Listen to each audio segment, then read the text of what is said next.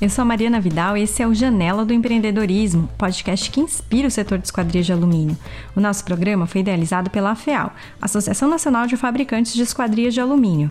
Hoje a gente está aqui com ninguém mais, ninguém menos do que o Edson Claro de Moraes. Ele que é um grande incentivador da inovação no nosso setor, está à frente da Atenuação, também se envolve muito com as entidades setoriais. Ele é vice-presidente de comunicação da FEAL, também está à frente da Proacústica, é o criador da Universidade do Som e ele vai hoje compartilhar um pouco da sua experiência. Este podcast conta com o apoio de Sebrace, a marca do vidro, e Perfil Alumínio. Olá, Edson, tudo bom? Oi, Mariana, obrigado pelo convite. A ideia é essa mesmo.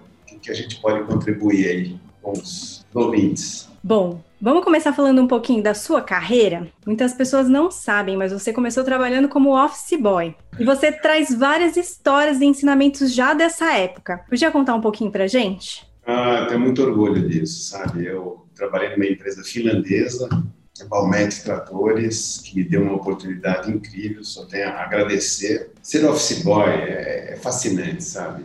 Você poder olhar para a cidade de São Paulo assim, e falar, puxa, eu conheço essa, conhecia, né? Porque ela cresceu tanto, né? Que agora eu não conheço. Foi muito bacana, né? Tem vários episódios assim marcantes na minha vida. Conta pra gente da história do dia de chuva.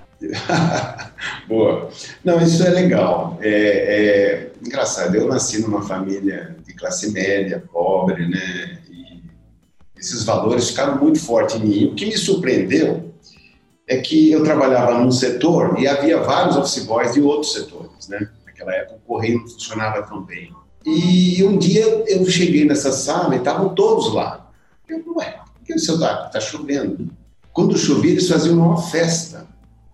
E até então eu nunca entendi isso, porque para mim, com chuva ou sem chuva, eu saía para entregar as cartas, os documentos, buscar os pacotes, né? E aquilo foi, foi a primeira vez que aquilo me surpreendeu, que aquilo pudesse ser uma, uma desculpa para não trabalhar. Falei, caramba, como é que uma pessoa pode pensar dessa maneira, né? Então eu, eu, eu comecei a ter esse contato, uma malandragem, entre aspas, né? E aquilo me chocou muito, né? Como uma pessoa não trabalha num dia de chuva? Foi muito legal esse episódio, ficou muito marcante na minha vida. O Edson, você chegou rapidamente a cargos gerenciais por ter um olhar diferenciado para um negócio que nem necessariamente era o seu. Você acha que você já nasceu um líder ou um empreendedor? Não, não, de forma alguma. Eu tive um episódio, na época era office boy, a empresa fabricava tratores, e um dia eu vi um, ali no EMB, que não era o EMB ainda, pequenos tratores de jardinagem japonesa. E aqui eu fiquei fascinado, imagina um menino de 14 anos vendo aquilo. E eu peguei os catálogos que eles estavam dando e levei para a empresa. E dei para a secretária do diretor. E um belo dia o diretor perguntou, ué, que coisa bacana, quem trouxe? É um menino lá office boy. Ele mandou me chamar e meu chefe. E eu lembro até hoje que ele olhou na cara do meu chefe e falou: cuida desse menino. Se você não cuidar, eu vou pegar. E aí, descendo no elevador, o meu pergunta meu chefe: mas o que ele quis dizer com aquilo? Ele quis dizer que você passou a ter o olhar do negócio, da empresa, com o mesmo olhar dele. Eu falei: ah, é assim que funciona. E a partir daquele momento, eu, eu tudo era comigo.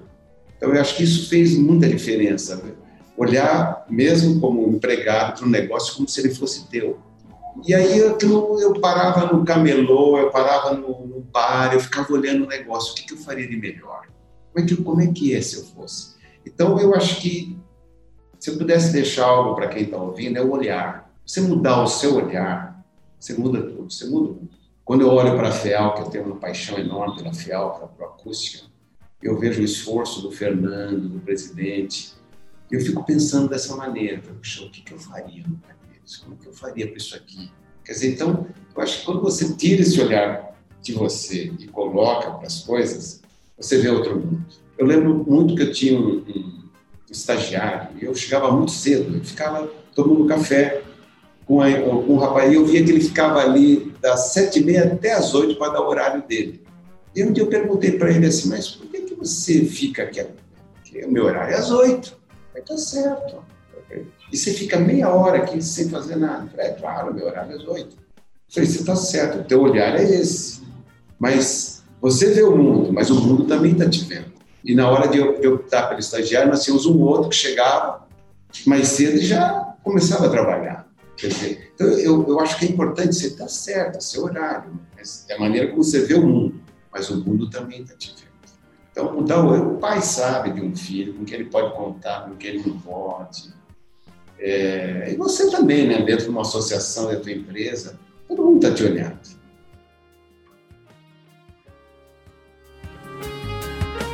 O Edson, eu queria que você me contasse um pouco sobre a sua formação. Como é que você se tornou um líder? E o que, que forma um líder, na sua opinião?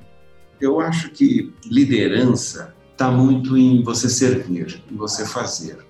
Acho que a partir do momento que você tem isso no coração, você automaticamente vira um líder. Eu lembro que eu trabalhava nessa empresa, eu, eu fui o, presidente do, do Grêmio, porque eu via que eu fazia, procurava fazer as coisas para aquilo dar certo. É, eu lembro a primeira vez que eu estive num clube e uma pessoa se machucou e eu me prontifiquei a levá-la para o hospital, sem conhecer ninguém, né? Eu vi que ele também não conhecia ninguém. Então eu acho que essas coisas é que fazem o líder. O líder ele tem que trabalhar muito, ele está ali para cuidar das pessoas. Se ele pensar dessa maneira, eu acho que ele vira um é, é, é servir, sabe? Ele está eu costumo dizer que o, o, o melhor presente que você pode dar para alguém é o seu tempo. E eu acho que quando você dá o seu tempo para uma associação, para um amigo, vai ouvir, um parente que você não vê há muito tempo, isso te faz um líder. Você comentou que você trabalhou numa empresa finlandesa, acho que foi justamente onde você acabou conhecendo sua esposa e, criando uma família, né? Queria saber como que a sua vida familiar e o nascimento das suas filhas é, impactou suas decisões como empreendedor. Houve alguma relação? Puxa, isso é muito legal você está perguntando, porque é, eu, eu morei nos Estados Unidos, era peão lá, né? E quando eu voltei para o Brasil, é, eu comecei esse negócio, muito ajudado por muitas pessoas, eu destacaria aí o Giovanni da Jape, que eu vou ter uma gratidão eterna com ele, por ter montado a empresa, ele nos ajudou muito. E eu lembro que logo em seguida veio o Collor, não sei se é mais nova, mas o pessoal deve saber como é que foi difícil aquela fase, né? Não tanto quanto essa, foi mais fácil. Mas eu lembro que eu cheguei um dia cansado em casa e as coisas estavam muito difíceis. Eu lembro que eu fiquei sentado vendo a TV, minha mulher fazendo jantar e as duas minhas filhas, a Nicole e a Julie, pequenas, brincando no sofá. Putz, eu olhei para aquilo, cara, cheio de dívidas.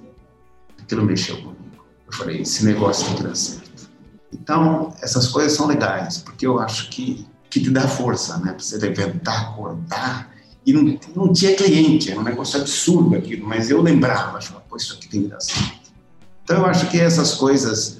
Eu, quando eu fico analisando aqui, nós temos um psicólogo aqui na empresa e a gente resume que 70% é comportamento. E isso acho que vale para nossas vidas. As pessoas perguntam, pô, de onde você tirou essa sacada? Como é que você faz isso? Não, é comportamento, cara. Você tem que acordar e ter um propósito. E aquilo foi o principal propósito da minha vida. Foi ver as meninas ali dependendo de você isso que tem que dar certo. Eu imagino milhares de trabalhadores que passam por isso, que estão lá enfrentando, tentando trazer algo para dentro das suas casas, né? Então eu fico passando, se apegue nisso, que é isso que vai fazer a diferença. Falando sobre inovação, você é um grande inovador do setor de, de esquadrias, né? É, eu queria que você contasse um pouco para a gente como é que surgiu essa ideia de trabalhar justamente com acústica, as inspirações que você trouxe de fora, como é que surgiu a atenuação. É, conta para a gente um pouquinho dessa história. Então, é, eu, eu, diria o seguinte, é, ter morado fora, principalmente nos Estados Unidos, foi uma experiência incrível na minha vida, porque ela me deu confiança. Se eu sobrevivo num outro país, sou capaz de sobreviver em qualquer outro lugar. Né? Então isso foi legal. Lá eu tive um pequeno contato já com o mundo da acústica. Eu fazia entregas para uma empresa, chamava-se Quiet City, Cidade Silenciosa. Né? Ela fabricava janelas acústicas.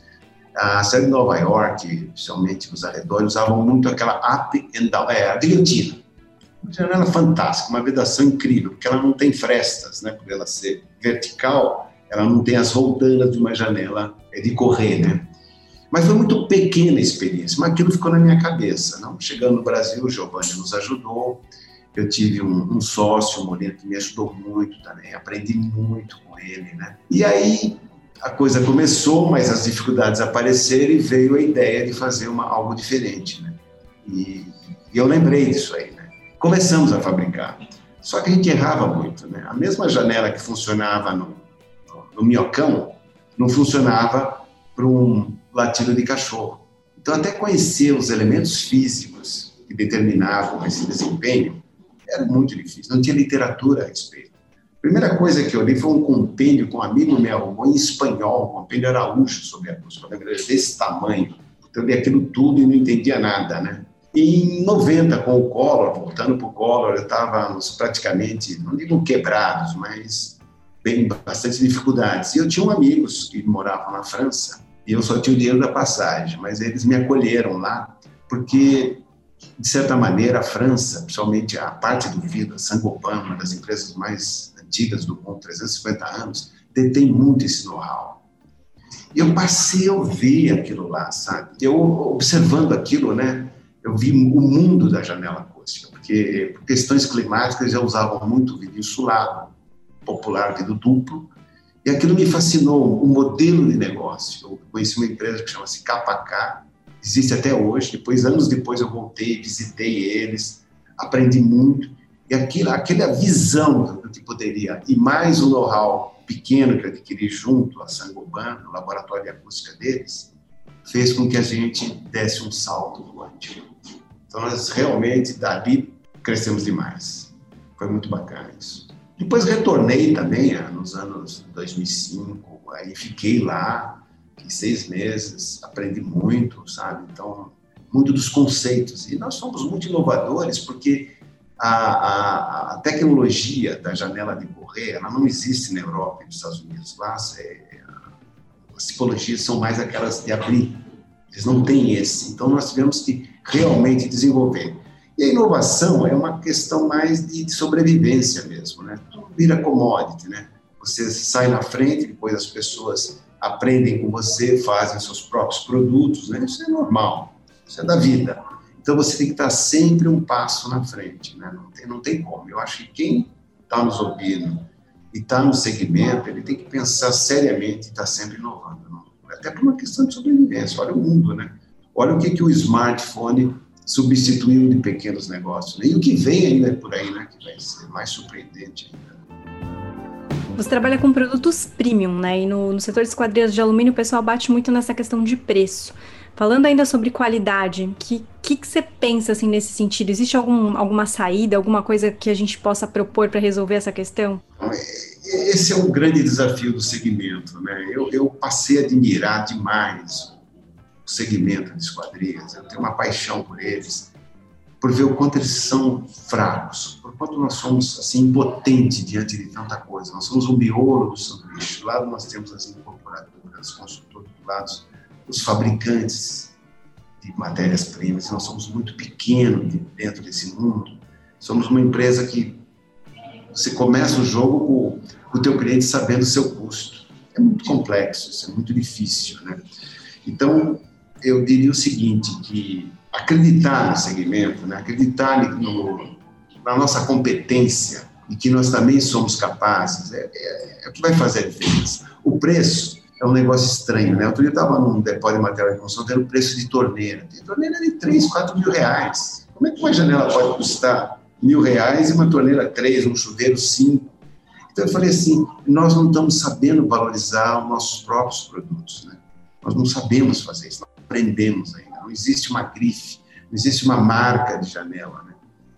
Então, é, é, focar nisso, se especializar, procurar fazer a diferença é que vai tornar isso aí possível. Quando o PVC veio para o Brasil, Mariana, eu achava que nós íamos dar um salto quântico, porque o PVC trouxe know-how, tecnologia, modernidade, é, é, automação, trouxe uma série de coisas bacanas, vidro insulado. O que está acontecendo hoje, depois aí de uma década aí que o PVC pegou? Está copiando o mesmo modelo errado do PVC. Você está baixando as bitolas, está baixando a qualidade para ter preço e poder brigar com o alumínio.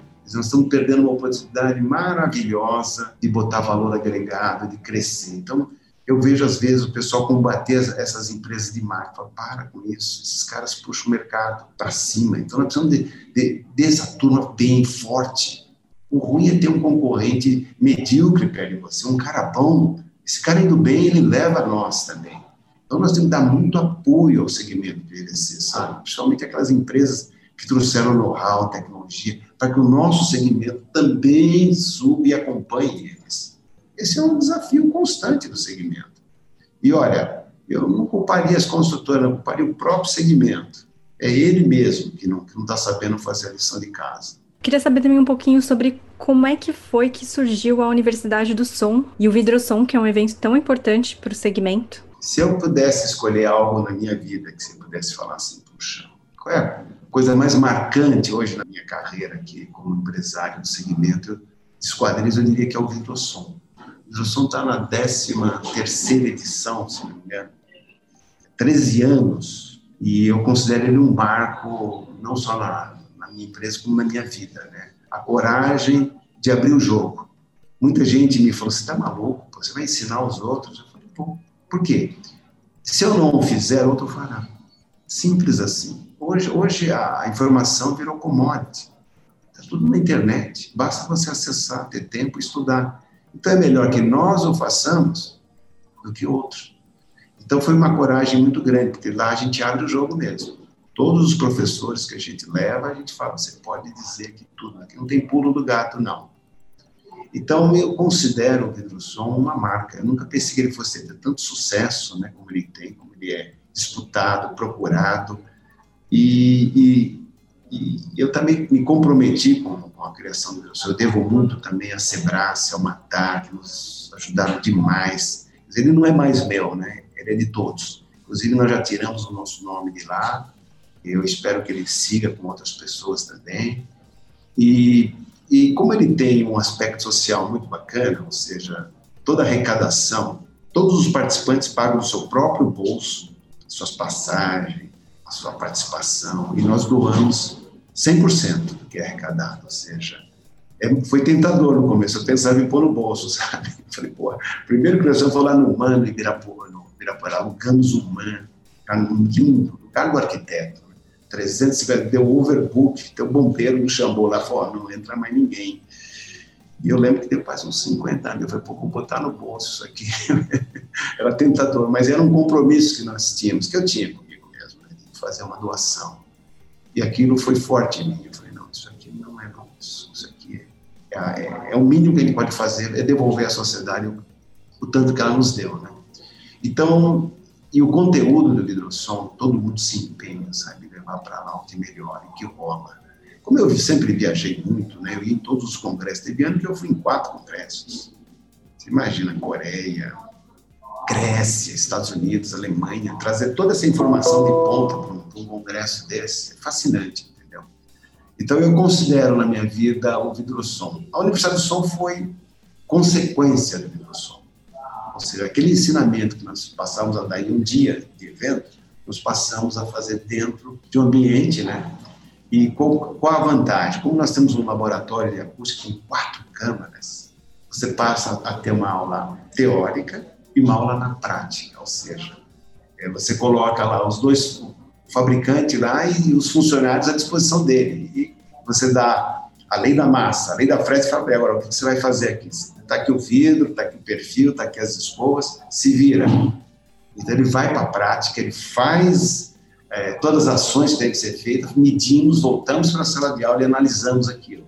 E aí damos a parte a parte conceitual, né, a parte teórica que deu embasamento ao que ele fez. Então é um curso assim que eu acho fascinante, sou suspeito para falar, mas muita gente já o fez. E está sempre mudando, sempre aperfeiçoando. Né? A pandemia nos pegou agora um novo desafio. Como é que nós vamos transformar ele em online? Né? E vocês aí da Organics estão de parabéns junto com a FIAL, por criar a academia FIAL. Eu escutei o Crescêncio falando, nossa, isso aqui fez com que a gente estudasse, a gente aprendesse mais. É o que acontece comigo. Mesma coisa. O desafio de ter que fazer esse curso online vai servir para a Universidade do Som. Então, eu estou muito, muito assim, é, fascinado com a ideia de vocês de fazerem isso, o desafio para nós mesmos, né? Porque eu sou, sou muito de interação, eu preciso do público. preciso perguntar. A minha aula ela tem essa dinâmica, né? E agora não, agora vou ter que falar e vou ter que passar a mensagem tão boa como a maneira presencial, né? Então é um baita desafio. Né? Eu estou feliz com isso. Eu acho que isso vai, vai, vai, vai ser muito bacana. Vou até abrir um parênteses aqui, que eu adorei o seu vídeo. Eu nem sou do setor de esquadrias, mas eu fiquei com vontade de, de aprender sobre janela acústica ontem. Então, o que me ajuda muito, Mariana, é que eu me ponho muito no lugar da pessoa que vai sentar lá para assistir a aula. Eu até combino durante a aula, se você levantar a mão esquerda é porque eu estou te cansando. Pode levantar, porque eu preciso desse feedback. Porque a gente já muda, vai para o exercício, vai para a parte prática que é um saco, né? Você sentar lá e ficar ouvindo uma pessoa durante horas, você fica olhando o olho dela e você não está prestando atenção nela, né? Porque, porque não está te encantando mais, não está. Então, é, é, nisso que eu penso o tempo todo. Então, todos os professores que atuam na universidade, eu fico muito atento a isso. fico, às vezes, no fundo, olhando cada um na carteira, vendo se ele pegou para o celular, se ele desviou, é porque o cara não está mais chamando a atenção. Né? Que nem criança, você começa a falar, virou o olhinho, você já perdeu ela. O aluno é a mesma coisa, você tem que estar muito atento. Bom, eu queria falar um pouco agora sobre desenvolvimento de pessoas. Os feedbacks que você dá para os seus subordinados e pares são vistos por eles como alavancas de crescimento. Queria que você comentasse um pouco sobre isso, é, sobre a sua paixão por desenvolver jovens talentos. Conta um pouquinho para a gente. Então, é, isso é legal que você está falando, né? Uma vez me falaram assim, olha, para juntar um milhão, você não precisa de ninguém. Não precisa de ninguém. Um médico, um mecânico, um sapateiro que trabalhe arduamente e ao longo da sua vida ele vai ter um milhão. Ele vai ser. É possível isso. Agora, de um milhão a dez, você já precisa de uma equipe. Você precisa de gente. E aí que vem, eu contrato ou eu desenvolvo. Né? E eu cheguei à conclusão que o melhor de tudo é você desenvolver. Então, era uma prática que eu fazia de pegar, tipo assim, 10 meninos, 13, 14 anos, pouco me importa a lei para isso. A gente ia lá, trazia os meninos, passava para ele todo o conhecimento possível durante o tempo que ele permanecia. Desses 10, uns dois, três sempre se destacavam. E hoje eles são os nossos gestores. Então, essa é uma prática que eu sempre fiz, formar a própria equipe, sabe? Eu via que isso era coisa a prata da casa, sabe?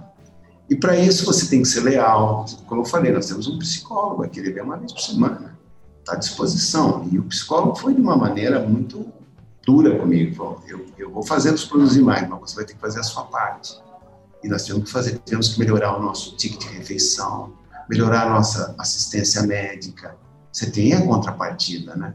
Então isso é muito bacana. Então, de 0 a 10 você vai precisar de equipe você não vai sozinho a lugar nenhum, você não vai conseguir. De 10 a 100, você já precisa do seu network, dos seus fornecedores, dos seus colaboradores, enfim.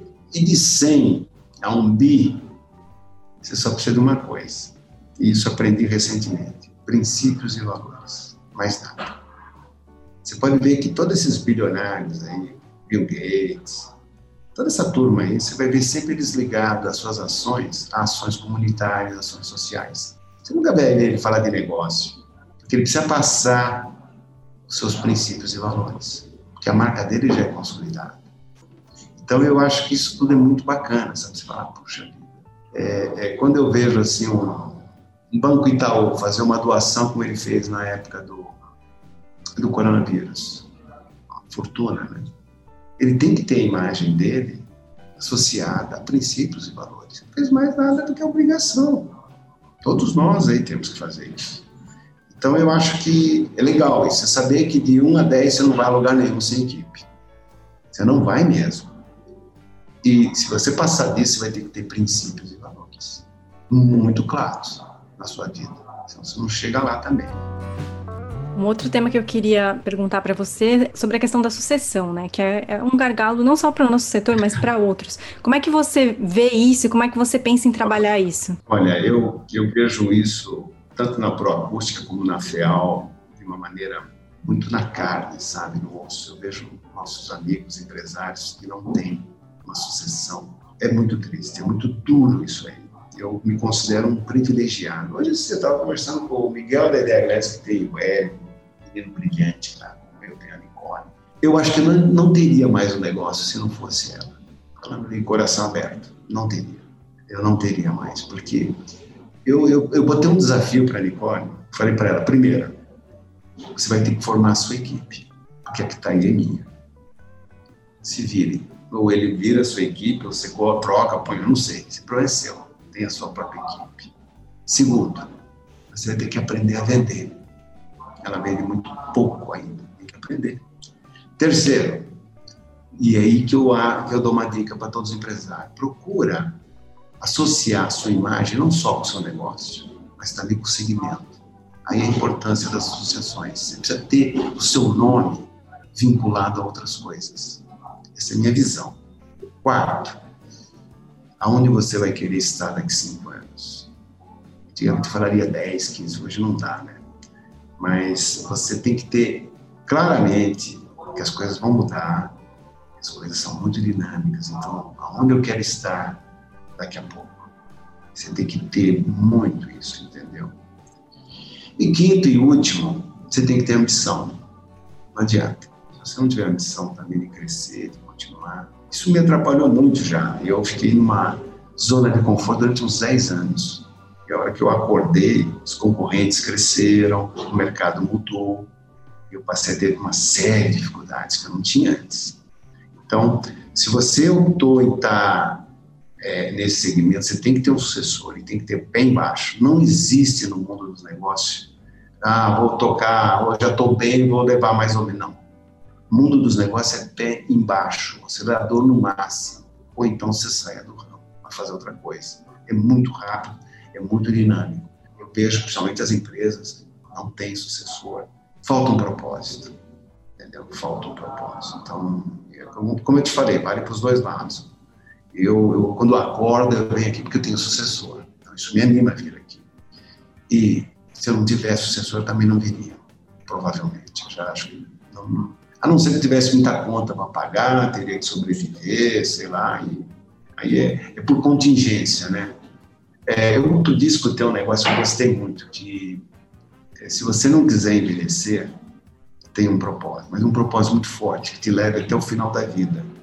Na hora que você for ver, você está morrendo e nem percebeu.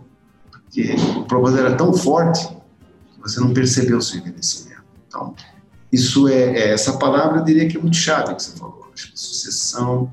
Se você não tem, você tem que pensar muito a respeito, porque ela vai te motivar a acordar todo dia e seguir, seguir em frente. Né?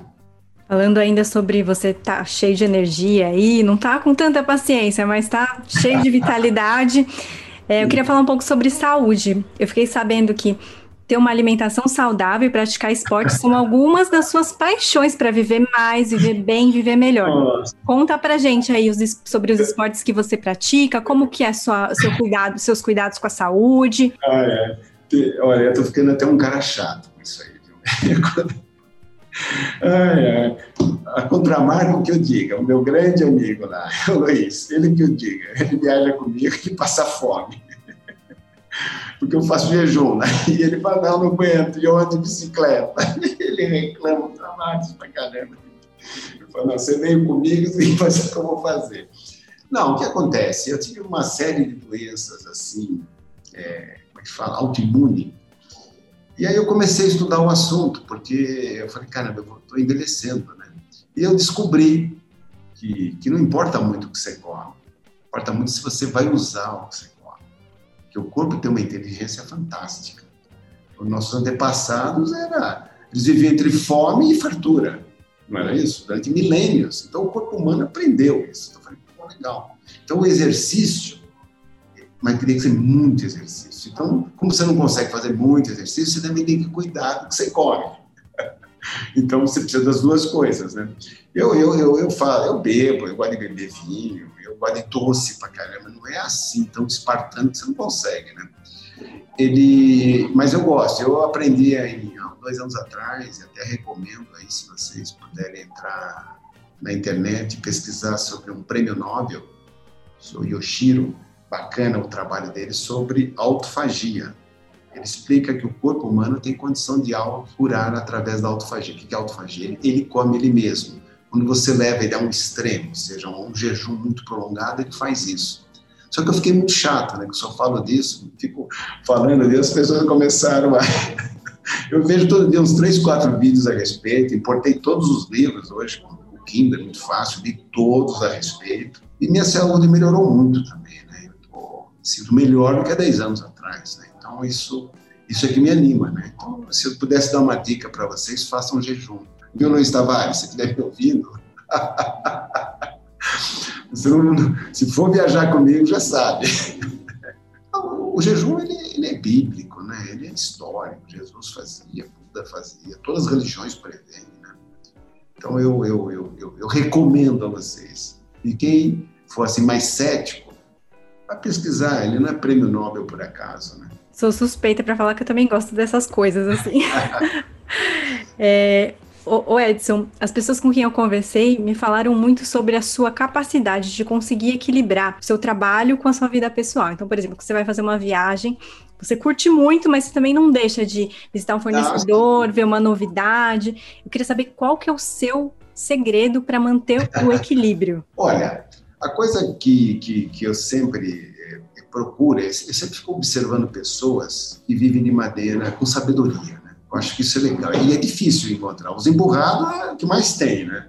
Mas quando você vê uma pessoa que sabe, sabe viver, esse cara concilia, concilia né? família, trabalho, lazer, né? espiritualidade, né? Quando você vê esse conjunto de coisas uma pessoa souber lidar com isso, então é, é o que eu mais peço, é, é, é ter essa harmonia, né? Procurar, se puder conciliar o trabalho junto com o lazer, com aprendizado, com conhecimento, nossa, é o melhor dos mundos. Né? Isso me fascinou, porque como eu sempre gostei de viajar, eu procurava, vai ter tal feira, eu vou poder andar de bicicleta, eu vou poder conhecer tais, tais lugares, então sempre conciliando as coisas, né?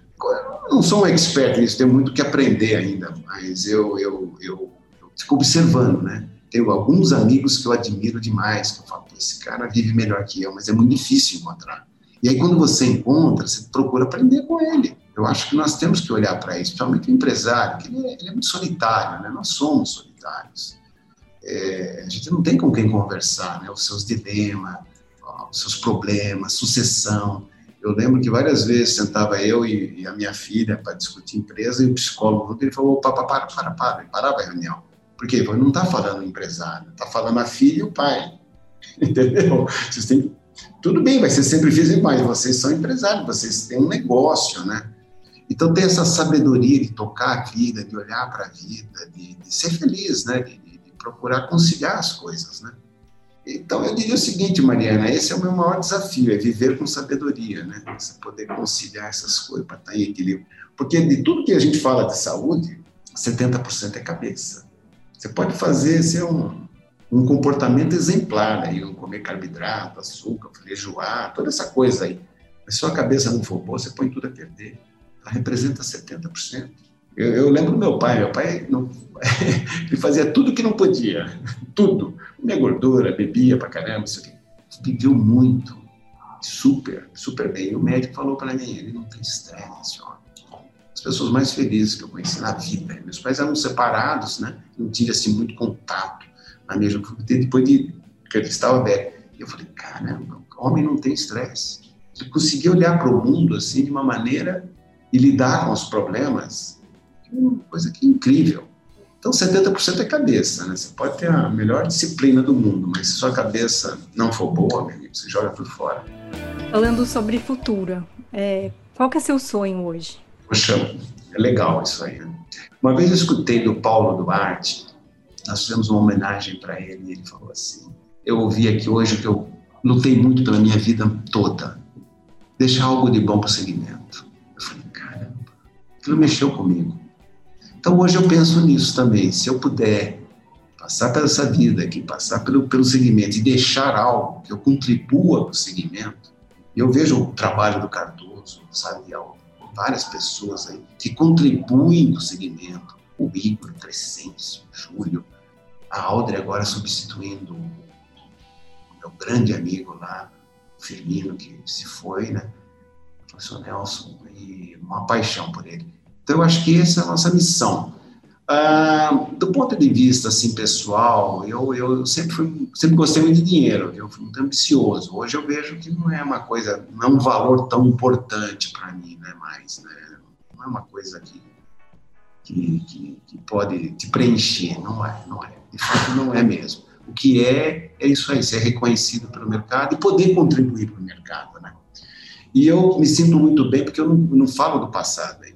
Você começa a morrer quando você começa a falar muito passado, né? Então eu vejo, eu quero, eu estou com um desafio grande, concluir o livro de esquadrias acústicas, eu estou meio desmotivado, estou até conversando com o psicólogo, pô, estava indo bem, agora me desmotivou.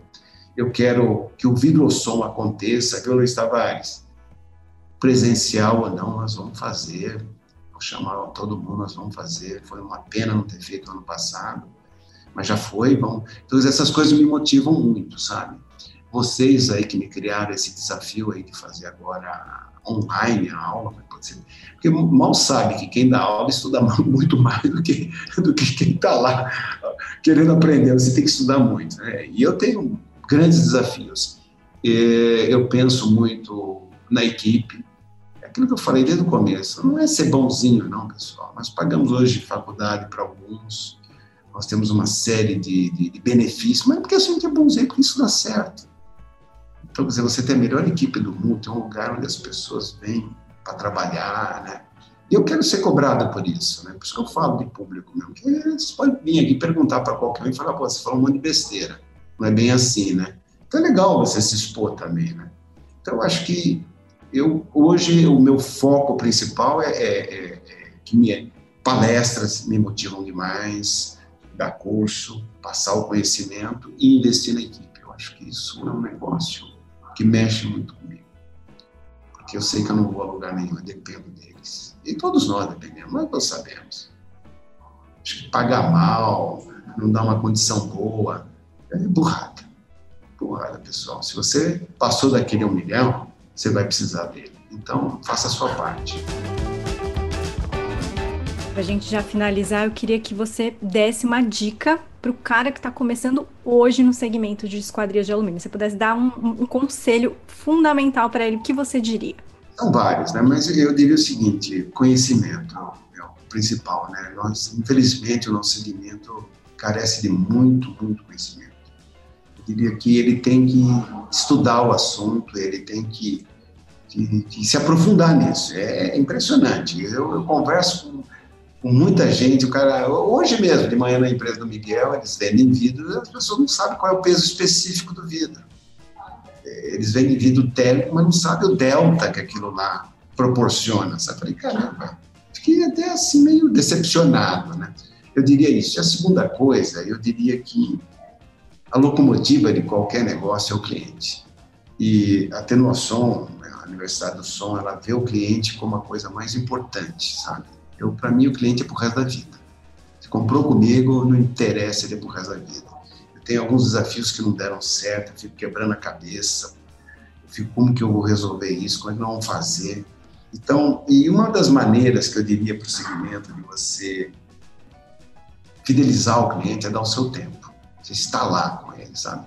Não é porque você vendeu, voltar lá, ver se deu certo, aprender com aquilo.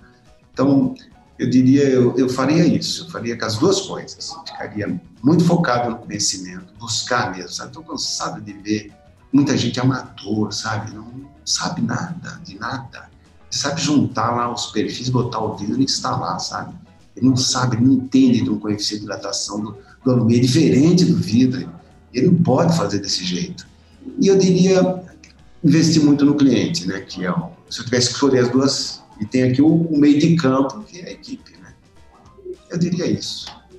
É isso aí.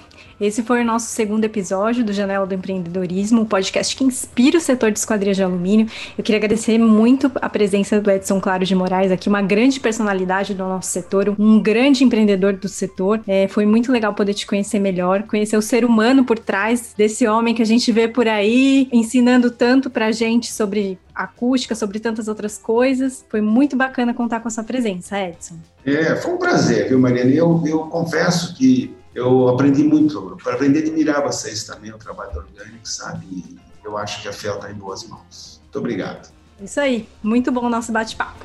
Até a próxima! Este programa foi produzido pela Organics Comunicação. Apresentação e roteiro: Mariana Vidal. Edição e vinhetas: Bruna Goulart. Este programa contou com o apoio da Sebrace, a marca do vidro. E Perfil Alumínio